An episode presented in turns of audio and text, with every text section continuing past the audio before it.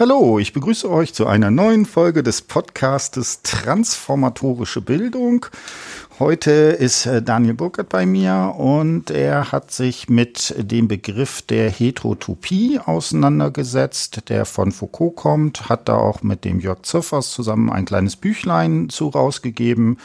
Genau, und äh, das ist sehr spannend, äh, dass wir uns damit vielleicht auseinandersetzen. Sag nochmal zwei, drei Sätze, stell dich nochmal kurz vor. Wer bist du, was machst du so? Und dann gehen wir mit dem Inhalt los. Ja, ich bin Daniel Burkert. Äh, ich saß auch schon mal bei dir so vor etwa einem Jahr. Da ging es um kritische Theorie.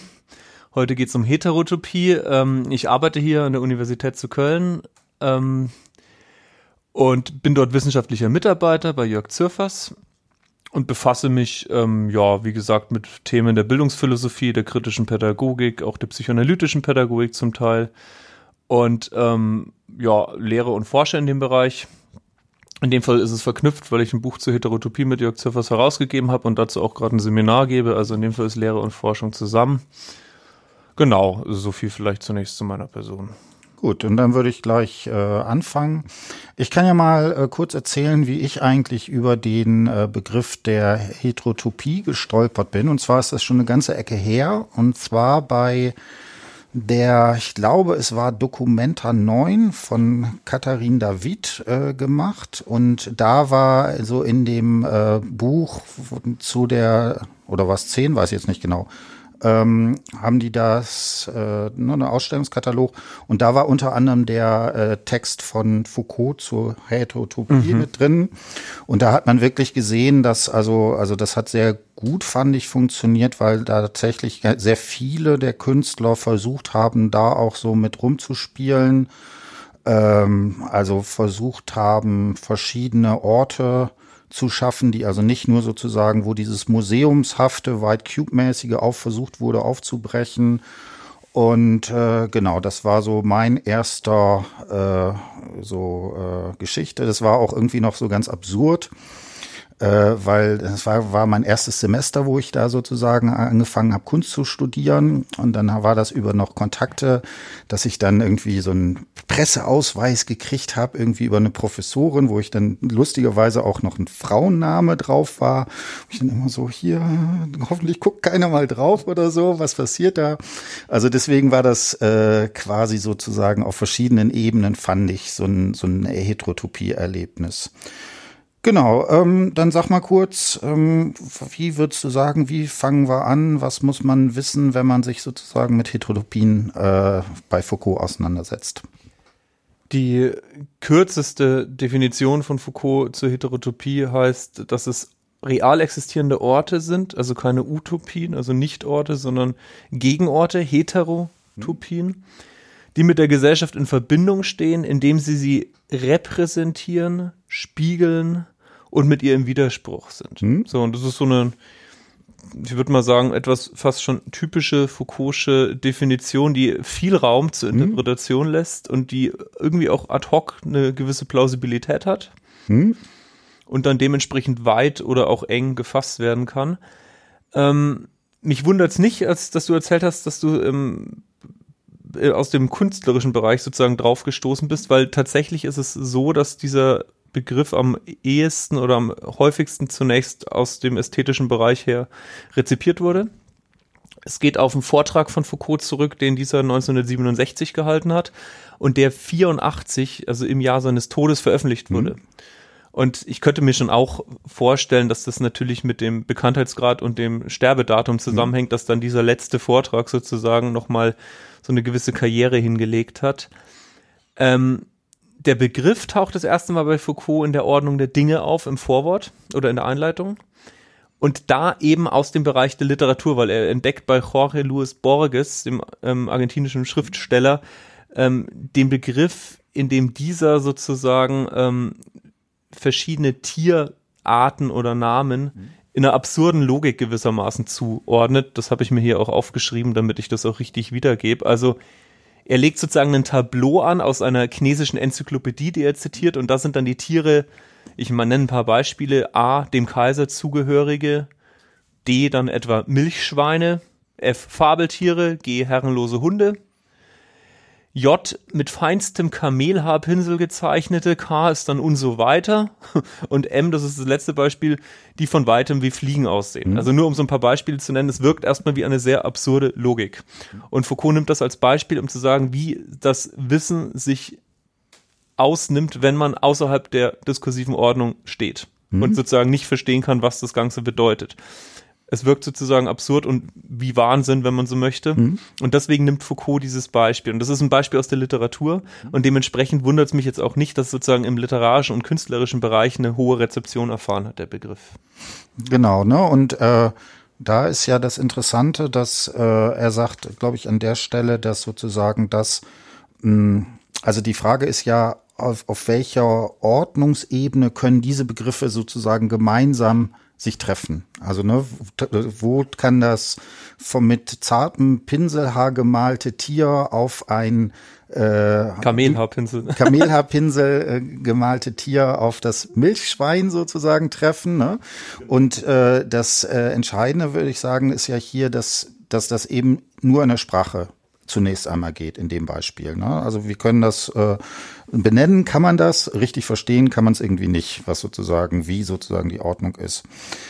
Ähm, jetzt ist ja sozusagen in dem späten Text äh, geht es ja tatsächlich um äh, real existierende Orte, die da drin sind. Äh, und ich, ähm, also dieses Heterotopie, ähm, ich, also für mich wäre vielleicht sowas, dass da sowas wie eine Widersprüchlichkeit in den Orten drin ist. Ähm, was würdest du sagen, damit wir ein Beispiel haben, was, wo man sowas wie Heterotopie vielleicht am ehesten zu fassen kriegt? Ähm, ich mache tatsächlich auch wieder ein Beispiel, was sozusagen in der Rezeption mhm. gewählt wurde, weil ich es ziemlich einleuchtend finde. Ähm, Daniel de Fer, der mhm. das Buch zu den Heterotopien dann auch mit herausgegeben hat, ähm, hat ein Beispiel bei dem Historiker ähm, Petro gefunden, äh, Perot gefunden aus dem 18. Jahrhundert, wo er Gefangeneninsassen aus einem Gefängnis auflistet. Mhm. Und da macht er dann sozusagen ähnlich zu dieser chinesischen Enzyklopädie von A bis D ähm, Gefangene, die auf Antrag der Familie einsitzen, irre Gefangene, die durch königlichen Erlass einsitzen, arme und legitime Kinder von zwei bis neun Jahren, Bastardkinder über neun Jahre. Hm. Also von A bis D durch. Auch das wirkt auf den ersten Blick etwas zusammenhängender, aber dennoch, man merkt sozusagen Diskurs, Raum und Macht, die sozusagen zusammenhängen und sieht hier, dass da gewissermaßen eine polizeiliche diskursive Polizei, nennt es Foucault auch eine polizeiliche Ordnung durchgesetzt wurde auf Erlass hin und dass da auch wieder eine gewisse Taxonomie und ein Tableau des Wissens angeordnet wurde, das immer in Machtstrukturen eingeflossen ist. Also insofern, wenn wir es mit realen Menschen zu tun haben, bietet sich dieses Gefängnisbeispiel ein. Wir können natürlich auch mit Foucault ganz klassisch in die Schule gehen zum Beispiel und uns die räumliche Anordnung von Schülerinnen und Schülern je nach Alter, Entwicklungs- und Wissensgrad und so weiter angucken und dann da uns räumliche Ordnungen ansehen. Oder wir könnten heute auch digital gucken. Also da reicht, glaube ich, ein Online-Verbuchungssystem an der Universität schon aus, um das dann sozusagen auf dieser Ebene als Heterotopie oder als ein sozusagen, Foucault nennt es auch seriellen Raum der Macht, ja, hm. uns real anzugucken. In dem Vortrag selber dann geht Foucault sozusagen nicht so sehr auf die Anordnung im Raum ein, sondern auf die Orte selbst. Also da ist dann das Gefängnis eine Heterotopie oder die Schule hm? oder die Anstalt oder das Bordell. Solche Beispiele tauchen dann bei ihm auf. Ähm, in dem frühen Vortrag aus den oder in dem frühen Beispiel aus der Ordnung der Dinge, das finde ich deswegen spannend, weil er da sozusagen noch inhaltlich ein, auf die Bereiche eingeht. Das passiert im Vortrag dann zum Teil ein bisschen oberflächlicher, da kommen eher so verschiedene Beispiele, also auch die Friedhöfe oder der persische Garten, mhm. in dem ganz verschiedene Pflanzen die gar nicht so in der Flora aufeinandertreffen, da zusammengebracht werden und so weiter. Hm. Lass uns doch vielleicht zu Anfang nochmal äh, bei der Schule bleiben. Mhm. Ähm, ich finde, also man könnte ja sich überlegen, ist nicht gerade auch Schule sowas, nicht bis zum Wissen gerade auch das, vielleicht das genaue Gegenteil einer Heterotopie, weil das versucht, sowas wie eine Einheitlichkeit herzustellen. Also ähm, deswegen, da, da bin ich mir jetzt, äh, ich hätte das aus dem künstlerischen Kontext irgendwie äh, noch vielleicht anders gesehen. Da würde man mit sowas wie Brüchen spielen. Also versuchen, sowas wie äh, diskursive Raumordnungen aufzubrechen. Ne? Das klassische, man hat irgendwie ein Museums äh, einen weißen Raum und so weiter. Und dann gibt's ja eine ganze Reihe von Künstlern, die dann versucht haben, das dadurch zu brechen, dass sie vielleicht da was Spielerisches äh, reinbringen oder ähm, also die, die Erwartungen, die an den Raum sind, sozusagen äh, mit anderen zu konterkarieren. Bei der Schule ist es sicherlich ja nicht so. Genau, also was wäre das, dieses hetero äh, ich weiß nicht, ob man das so sagen kann, Moment in der Schule? Mhm. Also wir kommen durch deinen Einwand, den ich absolut berechtigt finde, schnell auch ein bisschen zur Kritik mhm. an dem mhm. Konzept. Mhm. Und ich halte die auch für notwendig. Also wenn man sozusagen einen Gegenbegriff zur Heterotopie aufmachen möchte, dann wäre das jetzt ja nicht unbedingt eine Utopie, so macht es Foucault mhm. selber, also sozusagen ein Nichtort, mhm. der meistens auch positiv besetzt ist, denn sonst wäre es eine Dystopie. Mhm ähm, sondern eher eine Homotopie. Mhm. Also sozusagen ein Raum, in dem alles gleich abläuft. Ich gebe zu, dass meine erste Assoziation, wenn ich an Schule denke, auch eher das wäre. Mhm. Wir haben jetzt in unserem Buch in der Einleitung, äh, Jörg Zürfers und ich, den ähm, Paul Willis nochmal ausgepackt aus den 70er Jahren mit seinem Buch Spaß am Widerstand, mhm. der da sozusagen die Schule nach Widerstandsräumen hin durchsucht und dann sozusagen dieser, dieser Gang der Lads äh, sich diese verfolgt und die sozusagen außerhalb vom Schulhof, an den Schultoren. Was ist das? Gang? Äh, das ist sozusagen so eine Schülergang, so. die, die da sozusagen von hm. Willis begleitet wird und die er sich anguckt, wie hm. die sozusagen nicht funktionieren, wie die sozusagen dysfunktional sind. Es war sozusagen auch der 70er Jahre Zeitgeist hm. ein Stück weit. Ähm, und der schaut sich die eben an und stellt fest, dass die sozusagen ihre, ihr Territorium, wenn man so möchte, außerhalb des Schulhofs meistens aufbauen oder an den Pforten, an den Schwellen, an den Grenzen und damit sozusagen die, wenn man so möchte, diskursive Ordnung der Schule unterlaufen. Ähm, die Schule selbst hat, glaube ich, jetzt als sozusagen staatliche äh, Institution, die äh, sozusagen Wissen vermitteln muss und auch fürs in erster Linie äh, qualifiziert für den Arbeitsmarkt. Mhm. Ähm, und dabei kommt auch ab und zu was sowas wie Bildung bei rum äh, eher ein Interesse daran, dass es nicht zu heterotop wahrscheinlich wird. Mhm. Also sozusagen nicht der Bruch zur Gesellschaft, sondern eher die Fortsetzung der Gesellschaft. Mhm.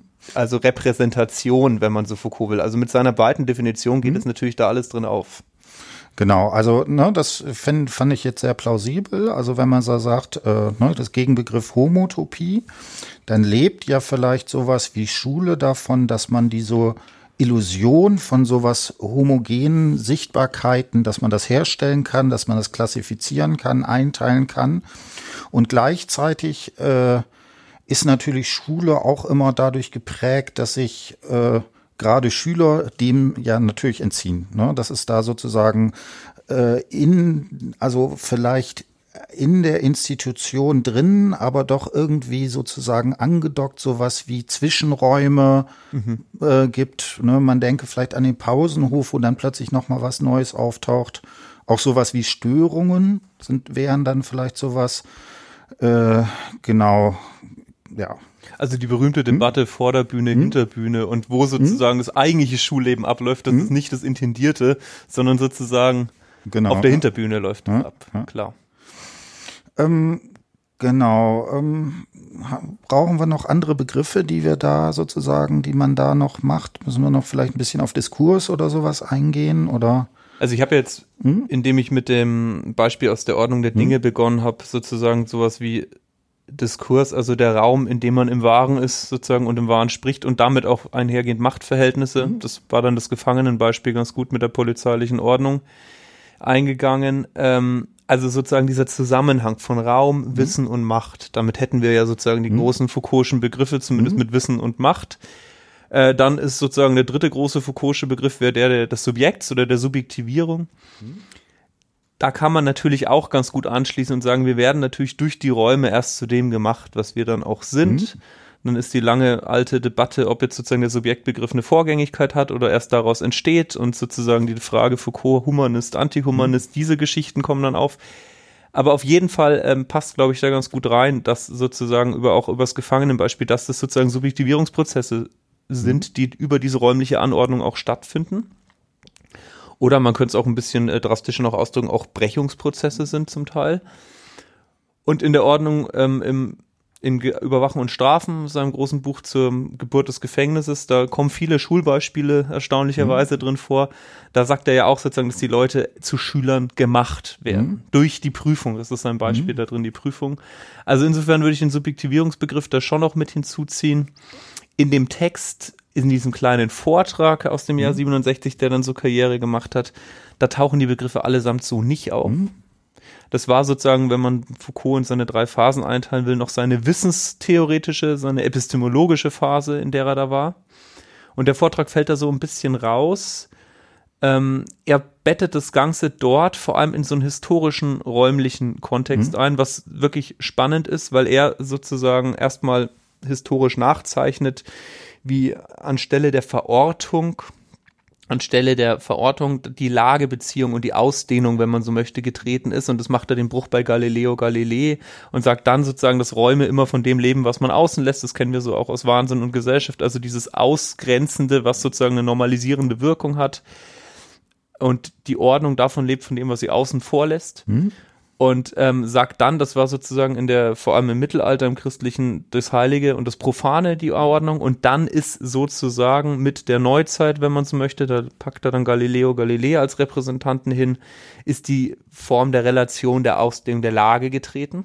Mhm. Und damit hätten wir einen relationalen Raumbegriff das erste Mal, der auftaucht der Raum, der eben sozusagen nicht mehr Gott gegeben als Container da vorhanden ist, in dem irgendwie Dinge passieren, sondern der Raum, der sozial konstituiert ist, der Raum, der entsteht durch die Verhältnisse der Dinge und der Menschen zueinander.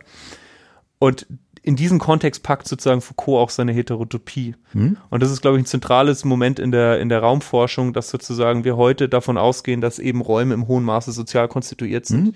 Ob es darin aufgeht, das würde ich jetzt mal so dahingestellt erstmal lassen. Ähm, wir kommen da auch schnell in Bereiche der Physik. Also man kommt auch zur Relativitätstheorie und Einstein, da haben wir den Begriff der Raumzeit und so weiter. Und dann wird es wirklich sehr, sehr komplexes Feld. Wir haben bei Kant die, ähm, sozusagen das A priori des mhm. Raums als Erkenntnismoment. Also der Raumbegriff ist wirklich ein großer Begriff mhm. und Foucault fasst ihn sozusagen in einer kurzen Geschichte auf, bevor er dann auf seine sechs Bestimmungsmerkmale geht, die Heterotopien für ihn darstellen. Mhm. Die kann man nachher im Anschluss vielleicht auch gerne nochmal erörtern.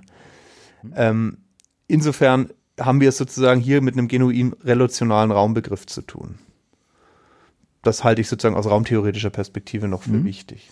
Ähm, sag mal zwei Sätze. Ich würde vielleicht doch noch ein bisschen bei der Schule bleiben, mhm. überwachen und strafen.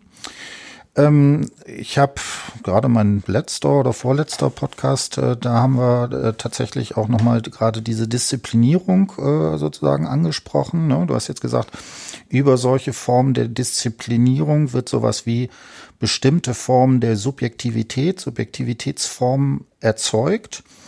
Wie würdest du das denn für die Gegenwart beschreiben? Weil wenn man sich ja die Beispiele bei äh, Foucault anguckt, ne, wo ja, man kennt das irgendwie, äh, ne, gerade Haltung und vielleicht noch äh, Prügelstrafe und so weiter.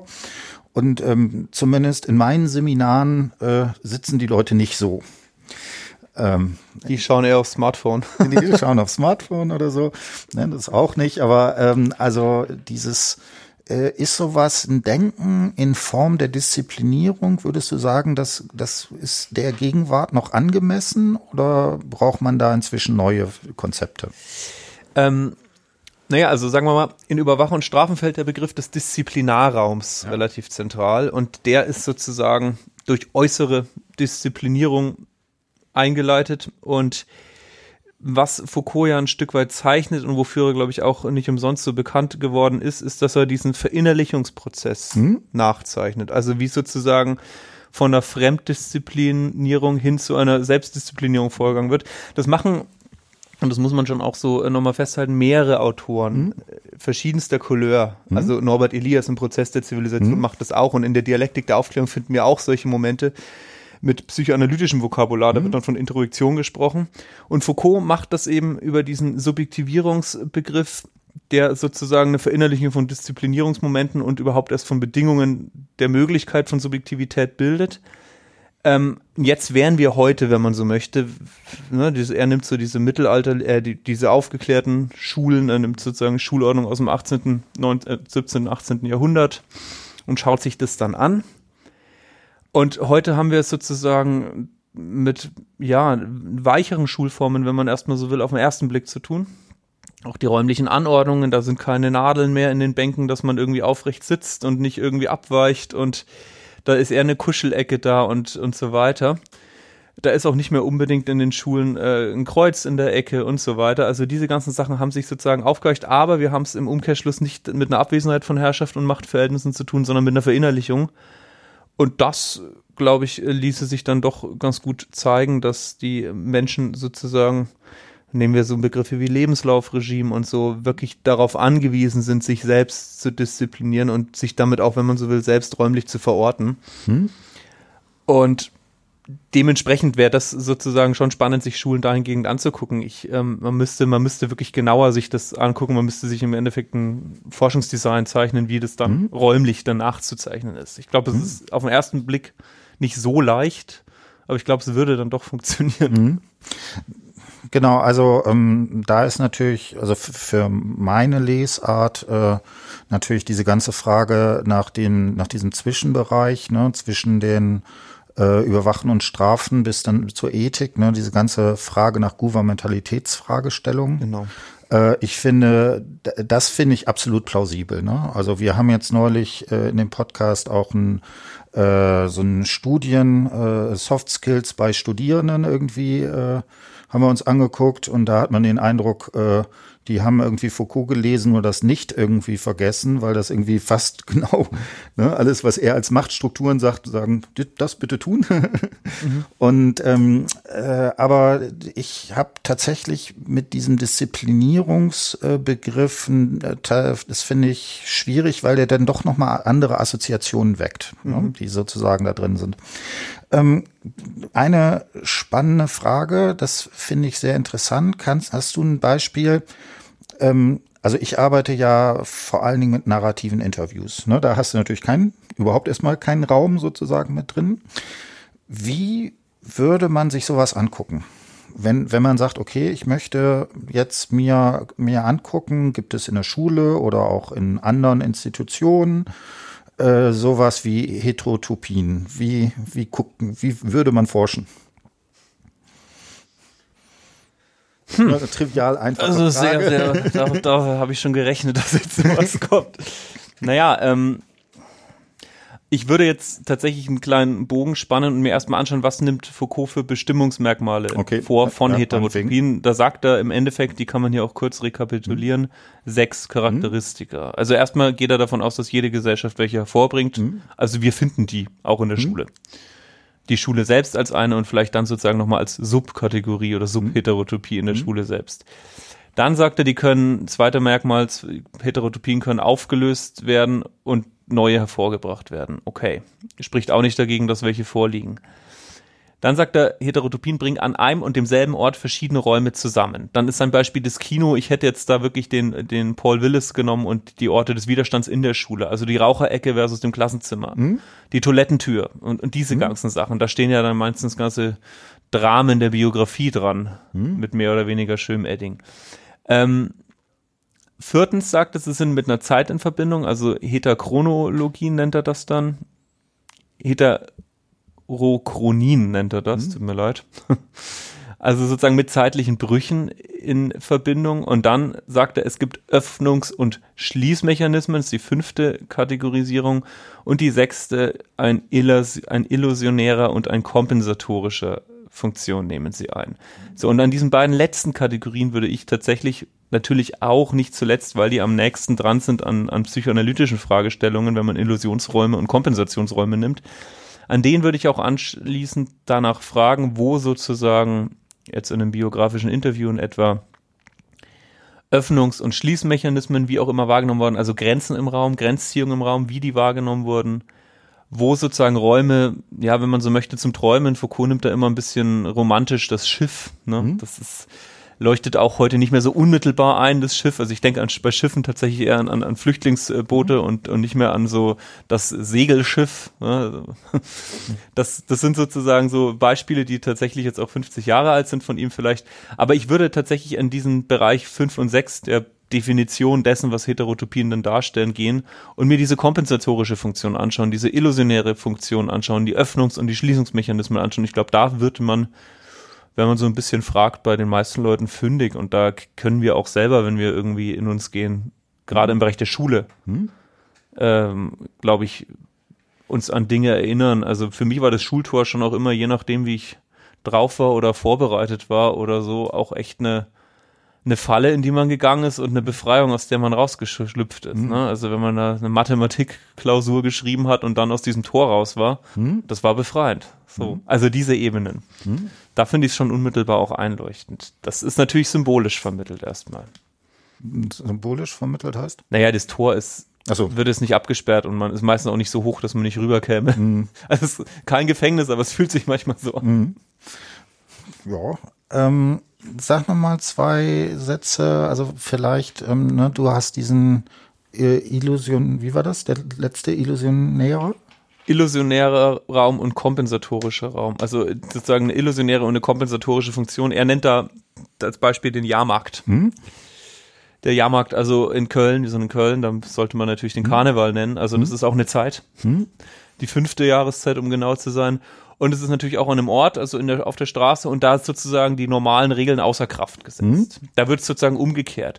Und wenn man sich sozusagen so mit einer Theorie des Festes, ähm, Roger Carlois ähm, hat das gemacht, wenn man sich vor dem Hintergrund sozusagen die Funktion anguckt, die Feste in der Gesellschaft, die hochgradig du bist kein Freund vom Disziplinierungsbegriff, ja, also zumindest selbstdiszipliniert ablaufen und mit Marx würde man sagen, in denen der stumme Zwang der Verhältnisse regiert, nämlich Konkurrenz und sich durchzusetzen, also Leistungsgesellschaft mhm. und so weiter.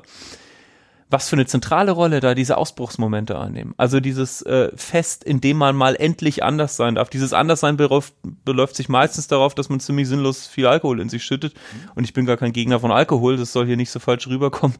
Aber es ist natürlich das ganz andere irgendwie dann auch nicht, sondern auch ein klassisches Ritual, was gar nicht so wahnsinnig kreativ in der Regel ist, aber was da sozusagen eine zentrale Funktion inne hat. Also dieses Ausbruchsmoment oder eben das Illusions- und Kompensationsmoment. Mhm. Und so Fälle, also Köln Karneval, ich komme aus Bayern, da ist es dann das wunderschöne Oktoberfest, mhm. auch eine Jahreszeit, das, das sind dann so Fälle, die, in denen man, äh, in denen sozusagen die Dämme brechen. Und das sieht man natürlich dann tatsächlich auch, also ich komme aus der kritischen Theorie, ich kann man jetzt nicht außen vor lassen, das sieht man natürlich dann auch an den Raten von Missbrauchsfällen, von Gewalt und so weiter, die auch in genau diesen Zeiten dann mhm. auftreten, verstärkt und vermehrt. Mhm. Genau, also ich finde tatsächlich so Karneval jetzt doch erstmal extrem plausibel sozusagen als ein Beispiel von dem, wo es sowas wie Heterotopie gibt ne, wo, wo wirklich ja sowas wie äh, ja, wie, wie dieses Verkleiden, das hat ja auch immer mit sowas wie die Imagination zu tun. Also aus der eigenen Rolle rausschlüpfen zu können, mal ja probeweise jemand anders sein zu können. Ne? Das finde ich sehr spannend, äh, genau. Und äh, genau, äh, natürlich hat das auch immer was, das fand ich jetzt auch sehr, äh, sehr plausibel. Ähm, dass, dass dieser Ausbruch natürlich auch äh, damit zu tun hat, dass so eine Ordnung, die vielleicht ansonsten irgendwie gegeben ist, zumindest bis zum Wissen gerade irgendwie ausgesetzt äh, werden kann. Ne? Also und, genau. und dadurch stabilisiert wird. Das ist sozusagen der Clou. Okay, also ja. weil man sozusagen diesen ritualisierten Ausbruch als Möglichkeit schafft, halten hm. die Leute die Ordnung ja auch aus. Okay, also das nächste Karneval kommt bestimmt, das nächste mhm. Oktoberfest auch und dazwischen sind dann Wochenenden und so mhm. weiter. Also, ne, ich, ich habe da jetzt natürlich eine sehr, sehr negative Lesart, sage ich mal. Ich mhm. finde deine Beispiele mit Verkleidung auch tatsächlich schön, denn die zeigen auch nochmal die Differenz jetzt etwa zum Oktoberfest auf, weil da tragen mhm. die Männer Lederhosen und die Frauen Dirndl, das ist mhm. jetzt auch eine Verkleidung, aber äh, ich finde sozusagen da Karneval irgendwie ein Stück weit auch progressiver. Mm, ja. ähm, also da kann sich auch mal ein, Mann als eine Frau verkleiden und das ist dann in dem Zusammenhang auch okay und so weiter. Also das ist schon nicht umsonst so, dass Köln auch eine relativ liberale Stadt darstellt. Mm. Ähm, insofern finde ich die Differenz da gut, die du reingebracht hast. Aber das ist sozusagen systemisch die große Linie, es, es stabilisiert auch die Ordnung, indem aus ihr ausgebrochen wird, und zwar nur temporär. Hm. Das ist auch bei Foucault schon mit in dem Heterotopie? Ja, wenn er das Jahrmarktbeispiel nennt, hm? dann taucht es da drin auf, ja. Bei, bei der, beim Jahrmarkt taucht es auf. Ich habe ähm, tatsächlich in dem Band, der hier vorliegt, das Stadion hm? als Heterotopie mir angeschaut. Du bist Fußballfan. Ach, es geht, ja. Also ich bin schon, bin schon Hm? Fußballfan. Ich gehe tatsächlich nicht am jeden Wochenende, in- bin ich nicht in der Kurve. Äh, das war ich aber mal. Hm, Okay. Und da finde ich, du funktioniert Köln, das auch ganz gut. Köln-Fan oder? Ich war, ich war tatsächlich mal, muss ich zu meiner Schande gestehen, Fan vom ersten FC Nürnberg. Okay. Die sind immerhin Abstiegsmeister und auch Aufstiegsmeister. Inzwischen sympathisiere ich ähm, auf politischer Ebene eher so mit St. Pauli oder auch Kräuter Fürth. Das könnte mir jetzt in Franken einige Probleme bereiten, wenn ich von Nürnberg zu Fürth gewechselt bin. und kann auch mit den Fans von Bayern München einiges anfangen. So ist es nicht. Was auf jeden Fall gemeinsam ist, ist, dass du sozusagen diesen Ausbruch in der Kurve hast, ne? in dem sozusagen eine eigene Wirkungsmacht auch entfaltet wird, sei es über Transparente und so weiter. Oder sei es auch über klassische Öffnungs- und Schließungsmechanismen. Man findet, glaube ich, kein Stadion, in dem nicht die Sektion Stadionverbot gegen Stadionverbot ist. Genau. Wobei, ich finde das interessant, sag noch mal ein bisschen, weil äh, gerade, also ich bin nie, ich habe früher mal Basketball gespielt, deswegen bin ich so nie in diesem, äh, in diese, ja, Stadium sozusagen, Atmosphäre reingekommen. Ähm, das Ding war, als gerade als ich in Hamburg gespielt habe, äh, wenn da musste ich eine bestimmte S-Bahn immer nehmen, wenn da irgendwie gerade äh, ähm, das Spiel war, ne, vor allen Dingen HSV. Es war nahezu unmöglich, irgendwie da noch äh, S-Bahn zu fahren, weil ähm, ich das den Eindruck habe, der das ist, hat auch eine maximale Homogenisierung.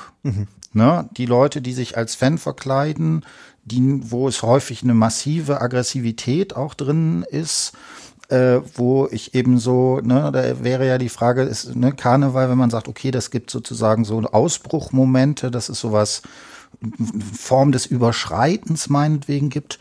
Wo würdest du das äh, beim Fußballstadion sehen? Also ich würde beim Fußballstadion tatsächlich, man könnte jetzt noch sozusagen sich die Kategorien genauer angucken zwischen Ultrabewegungen und zwischen Hooligan-Bewegungen und die werden oftmals synonym verwendet. Äh, ich würde sagen, Hooligans sind eher klassisch auch aus dem politisch rechten Spektrum und sind in erster Linie auf Gewalt und Randale und so weiter aus. Das ist bei Ultras nicht unbedingt so. Äh, es kann auch sein, aber es ist nicht das Bestimmungsmerkmal per se, sondern vor allem auch oftmals eine politische Verordnung und da kommen dann auch ganz kreative Sachen zustande. Also etwa Ultragruppen, die für Geflüchtete Nachhilfe organisieren und solche Sachen. Da, das wäre jetzt sozusagen der andere Verein aus Hamburg, der sowas eher machen würde. Aber ich sehe diese Tendenz der Homogenisierung auf jeden Fall. Also wäre irrsinnig, die zu verleugnen. Das ist ja allein schon an, an, an den Trikotzuordnungen klar. Und im Endeffekt hat man sich dann schon auch, kann man sich des Gefühls nicht so ganz erwehren, dass auf der einen Seite Männer mit nacktem Oberkörper Bier trinken und brüllen stehen und auf der anderen Seite auch und die hassen sich maximal und man fragt sich, wo ist diese kleine Differenz, die Freud im Narzissmus der kleinen Differenzen noch eigentlich ausmacht, weil sie sieht, ist kaum mehr sichtbar. Also insofern ja, es ist vor allem eine homogenisierende, ähm, hat eine homogenisierende Funktion. Es hat eben auch diese Ausbruchsfunktion in der Homogenisierung vermutlich. Also man hat da, würde ich so was wie massenpsychologisches Moment mit hineinpacken. ne? Man fühlt sich mächtig, man fühlt sich stark in der Gruppe. Man identifiziert sich, das ist ja auch spannend, mit einer Stadt. Also das halte ich jetzt auch nicht fürs progressivste Moment dieser Lokalpatriotismus, wenn eine Stadt, die dann, auch wenn es dann sozusagen in der Hooligan-Szene darum geht, diese Stadt läuft nicht. Ja, also man, man trifft sich zu vereinbarten Schlägereien auf Wald- und Wiesenfeldern und dann läuft halt eben Hamburg nicht. Oder Was heißt Nürnberg nicht. Nein, man rennt nicht weg, sondern man prügelt. Ach so, okay, Solche ja. Sachen finden tatsächlich statt. Das wäre wissenschaftlich, wie ich finde, ein sehr spannendes Feld, sich das anzugucken, aus Aspekten kritischer Männlichkeit, Mhm. aus Aspekten von Gewaltforschung, aus Aspekten auch von Progressivität, die jetzt vielleicht bei so einem Wald- und Wiesenmatch tatsächlich nicht drinsteckt, Mhm. aber bei Ultrabewegungen zum Teil ja schon. Solche Formen, also man hat eine hohe Identifikation mit der Masse, mit einer Gruppe. Man hat natürlich auch interne Hierarchisierungen, also ganz klare Rankings, die da ablaufen. Also sozusagen, wenn man so möchte, Fußballkader im, im weitesten Sinne. Ähm, es ist, wird nicht so einfach aus der Welt zu schaffen sein. Also ich finde, da, da, ich würde mich damit jetzt sozusagen, also ich wäre jetzt kein Fußballfan, Kritiker in dem Sinne, dass ich sage, das ist ganz fürchterlich, was es ist. Das ist eine soziale Tatsache. Und ich habe eher den Eindruck, sie nimmt zu. Ähm, das liegt vielleicht auch daran, dass die Gesellschaft so wahnsinnig viel andere Freiräume bei aller Freiheit im Neoliberalismus eben irgendwie nicht mehr lässt. Und dann ist dieses Wochenende in der Kurve so ein zentrales Moment geworden. Die Organisationsgrad der Fußballfans, so mein subjektiver Eindruck, nimmt auch weiterhin zu. Und ähm, das ist kein Zufall und interessant wäre schon, warum und wie und auch interessant wäre dann für mich, wie man die sozusagen dahin bringt, dass es eben nicht mehr irgendwie nur schreiende Männerhorden sind, sondern da irgendwie vielleicht auch eine gewisse Heterogenität dann noch mit mhm. hineinkommt. Und das ist natürlich schon so. Also der Frauenanteil bei St. Pauli Ultras ist höher als bei dem HSV mhm. Ultras. Und dafür werden sie sich, machen, beschimpfen sie sich auch wiederum gegenseitig. Mhm. Also, ne? Ja. Genau. Ähm, ein äh, von den äh, von den Bestimmungen war Kompensation. Mhm. Kannst du da noch was? Also das wäre genau das, was du jetzt äh, gesagt hast. So, ne? Also ne, in einem, sagen wir mal, zunehmend auf neoliberalen Leistungsideen beruhende Gesellschaft, wo sowas wie ja, äh, Zwischenräume verschwinden und dann wäre halt äh, der, das Wochenende im Stadion, das wäre so das Highlight, wo es sozusagen dieses Motiv der, ähm, ja, des Ausbruchs sozusagen geben kann. Äh, das, das wäre dann so, wo du sagen würdest, da ist sozusagen dieser Kompensationsbereich, der da drin ist, ja? Ich gebe zu, es klingt ein bisschen platt, wenn ja. man das so einfach macht, aber gleichzeitig ist es auch zum Teil sehr mhm. platt, wenn man mhm. sich das anschaut. Ne? Mhm. Und die Leute nehmen wirklich Strapazen auf sich, auf irgendwelche Auswärtsspiele zu fahren oder wenn es international ist, dann da auch hinzufliegen unter der Woche noch, weil man für diesen Verein diese eine Liebe und so weiter, dann kommen, also es ist psychoanalytisch auch nicht ganz uninteressant, was da für Begriffe in Anschlag gebracht werden. Götter, Liebe hm? und so weiter. Ähm, und wie gesagt, ich, ich will nicht so verstanden werden, dass ich es verurteile. Das stimmt nicht. Das, ich bin ja selber, wie gesagt, auch mal dem Ganzen etwas angehörig gewesen. Aber ich finde es ähm, spannend, sich das anzugucken und die Kompensation hat eine zentrale Rolle, würde ich mhm. sagen. Also dieser Alltagsausbruch, der für die meisten Menschen wohl nicht so spannend ist, ähm, mit irgendwie, wenn es gut läuft, nur acht Stunden am Tag. Meistens sind es schon mehr geworden, die man da dann sozusagen funktionieren muss in irgendeiner Form. Ähm, und je nach äh, sozialer Klassenlage ist da auch dann wieder eine Fremddisziplinierung im Spiel. Also es, ne, es gibt ja auch Berufe, in denen man ganz klar einen Vorarbeiter hat, der auf einen aufpasst, was man da so macht. Also mhm. insofern, glaube ich, äh, spielt es schon eine zentrale Rolle. Und die Illusion wäre dann sozusagen dieses Machtgefühl, was man hat. Mhm. Und was man tatsächlich ja auch zum Teil hat. Mhm. Ja, also es ist ähm, mindestens eine mediale Aufmerksamkeit. Das ist auch sehr interessant, sich anzugucken, wie die Fußballsender wenn sie dann Spiele noch im Free TV übertragen, das findet ja kaum mehr statt. Also wenn man sich da mal die äh, Bezahlsender anguckt und da ein Fußballspiel anschaut, wie sozusagen die Außenmikrofone ausgerichtet werden, wie versucht wird sozusagen politische Botschaften nicht einzublenden, wie über die Transpis, die an den Zäunen hängen, schnell hinweg gewischt mhm. wird. Ja, mhm. also wie man sozusagen versucht, dieses unpolitische Moment, also die Illusion des Unpolitischen, was Fußball nie war, mhm. aufrechtzuerhalten. Mhm. Das finde ich auch spannend. Ähm, hat man jetzt gerade bei Spielen, wir sind jetzt im Jahr 2019, um das nochmal kurz klar zu machen, Eintracht Frankfurt ist gerade im Halbfinale rausgeflogen in der Europa League, haben relativ politische Fans und da war es sehr interessant, sich das anzugucken, wie die Fans politisch agi agiert haben nach außen hin und medial versucht wurde, das klein zu halten, was kaum funktioniert hat, aber man musste gleichzeitig ein bisschen wissen, wonach man guckt, wenn man das im hm. Fernsehen gesehen hat. Genau. Ähm vielleicht macht es noch Sinn? Also hast du noch ein anderes, äh, ein anderer Bereich, der für dich sozusagen da interessant ist? Also jetzt Stadium hatten wir. Was, was wäre vielleicht noch ein zweites, dass man so ein bisschen noch das äh, konkreter machen kann? Also wir sind jetzt sozusagen mit Foucault in der Schule gewesen und dann mit meinem Aufsatz in dem Buch im Stadion. Ich kann im Endeffekt auch noch mal zeigen oder ein bisschen aus dem Inhaltsverzeichnis vorlesen, was es für sozusagen Lemmata in dem Buch gibt. Also nochmal kurz zur Vergegenwärtigung. Das Buch ist sozusagen ein A bis Z. Jeder mhm. Buchstabe wird durch eine Heterotopie sozusagen repräsentiert von A wie Anstalt, das hat Markus Dederich verfasst, bis Z wie Zoo von Oliver mhm. Schnorr. Mhm. Ähm, und da tauchen dann eben verschiedene Begriffe auf. Ich finde einige interessant. Also Michael Noack hat zum Beispiel über das Jobcenter gesprochen. Mhm. Ne? Und da hat man sozusagen natürlich auch seit spätestens den Hartz-IV-Reformen, mhm. diese, dieser stumme Zwang, der sich da durchaus verorten lässt und indem man dann in der Schlange steht. Und dazu gibt es auch Forschung, ähm, wie sozusagen Jobcenter, was ja auch ein euphemistischer Begriff ist, mhm. wie die funktionieren und welche Rolle die einnehmen. Ähm, Thomas Geier und Sadet ähm, Keskilic hat über, haben über die Moschee geschrieben. Mhm. Auch ein spannender Punkt. Olaf Sanders über Nachtclub. Christian Westphal über die Quizshow. Und Markus Rieger-Ladig und Iris Lahner über den Turm. Die haben in Caracas diesen besetzten Turm, der nie zu Ende gebaut wurde, als Beispiel genommen. Also insofern, ähm, ist es eher so, dass es viele, viele Orte gibt, die als Heterotopie aufgefasst werden können und man sich sozusagen, und das wäre auch meine Kritik an dem Konzept, eher angucken muss, welcher denn explizit keine ist. Und ich fand das ganz schön, dass wir das gerade an der Schule durchgegangen sind, zu sagen, wo sozusagen auch die Grenzen des Begriffs liegen, mhm. weil es doch eher wie eine Homotopie zum Teil mhm. ist. Ne? Ähm, kannst du zwei, drei Sätze zum Jobcenter sagen? Ne, weil, weil da das da ne, wäre für mich wieder so eine ähnliche Fragestellung wie bei der Schule. Gerade Jobcenter ist natürlich, äh, ne, also da würde ich sagen, da ist dann ganz klar auch sowas wie Disziplinierung, was man da sozusagen drin hat. Gerade was was man für Auflagen da hat, äh, wenn man bestimmte Termine nicht einhält und so weiter und so fort. Ähm, wo wäre da das heterotopische Moment? Also er macht es vor allem, also er, beginnt sozusagen auch mit einer begrifflichen, Michael Noack beginnt da auch mit einer begrifflichen Differenzierung, also zum Beispiel, dass die Besucher eines Jobcenters Kunden sind. Hm? Okay. Was ja durchaus auch ein hohes Maß an Freiwilligkeit voraussetzt, die da so nicht eigentlich gegeben ist. Er beginnt sehr stark und schaut sich das mit Foucaults Machttheorie an und kommt mit Kontroll- und Sanktions- und Disziplinierungsmechanismen hm. und schaut dann sozusagen anhand von ähm, einzeln von Beispielen ähm, sich an, welche Leute da sozusagen ein Stück weit abweichen im Jobcenter mhm. selbst, welche nicht gewillt sind, sich diesem äh, Prozedere so zu unterwerfen. Insofern schaut er sich, wenn man so will, an, wie einzelne Akteure die Homotopie des Jobcenters unterlaufen. Mhm.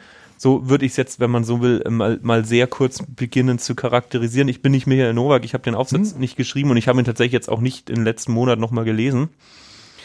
Ähm, insofern kann ich nur auf den Aufsatz nochmal ein bisschen verweisen, dass der durchaus interessant ist. Ich fand ihn sehr spannend und habe jetzt so ein paar Momente genannt, aber du hast natürlich recht, auch hier bietet sich sozusagen an, zu sagen, naja, das ist ja erstmal eine große Vereinheitlichung und es repräsentiert die Gesellschaft in einem hohen Maße und ähm, steht nicht außerhalb dieser, sondern ist sozusagen notwendiger Zusammenhang zu der Gesellschaft und ähm, hat eine disziplinierende Funktion.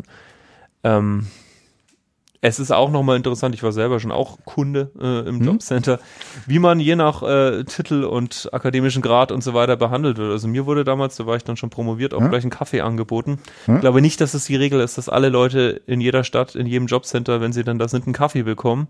Also insofern ist das auch ein spannendes Moment. Ähm, also für mich war es auf den ersten Blick keine, äh, keine wahnsinnig disziplinierende Erfahrung, weil Kaffee trinken tue ich auch im Alltag. Ja. Gut. Äh, dadum, dadum, dadum. So, ähm, weiß ich nicht. Wo machen wir weiter? Ja, Werbung fürs Buch habe ich jetzt ja zu Genüge hm. schon gemacht. Hm? ähm, Ah gut, ich meine, wie gesagt, es gibt äh, Forschung dazu. Es gibt, hm? auch kenne auch Bekannte und Freundinnen von mir, die zu dem Thema ähm, etwa in der ähm, Kulturgeografie überlegt haben zu promovieren. Und auch da wird immer wieder inzwischen vermehrt, nachdem der Begriff auch ein starker Modebegriff war in den 80er, 90er Jahren, auch wieder auf die Grenzen des Konzepts verwiesen.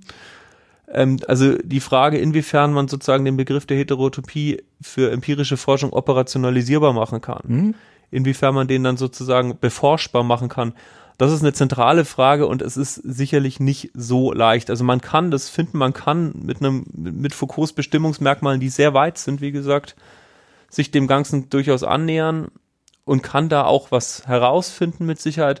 Man kann aber auch, und das finde ich, hat unser Gespräch jetzt auch ein Stück weit immer wieder gespiegelt, man kann auch sozusagen die Grenzen klar machen und sagen, also ich sehe hier vor allem erstmal hm. eine Repräsentation der Gesellschaft, hm. was Foucault ja auch so nennt, und nicht so sehr den Widerspruch zur Gesellschaft. Also Jobcenter und Fußballstadion hm? und Schule hm? sind wir jetzt durchgegangen. Die haben mit Sicherheit beide Momente in sich, also vor allem Fußballstadion als Widerspruch und gleichzeitig Verlängerung der Gesellschaft und Schule auch. Hm? Und die Frage ist dann am Schluss schon, welche Form notwendigerweise überwiegt. Ob sozusagen der Widerspruch nicht nur geduldet wird, damit der ganze Laden läuft hm? und man sozusagen inzwischen auch so disziplinartechnisch geschult ist, zu wissen, dass man das nicht ganz homotop machen kann. Hm? Also äh, das, das sind sozusagen schon die Fragestellungen, die, die mich da auch persönlich umtreiben und die jetzt auch im Seminar aktuell viel diskutiert werden.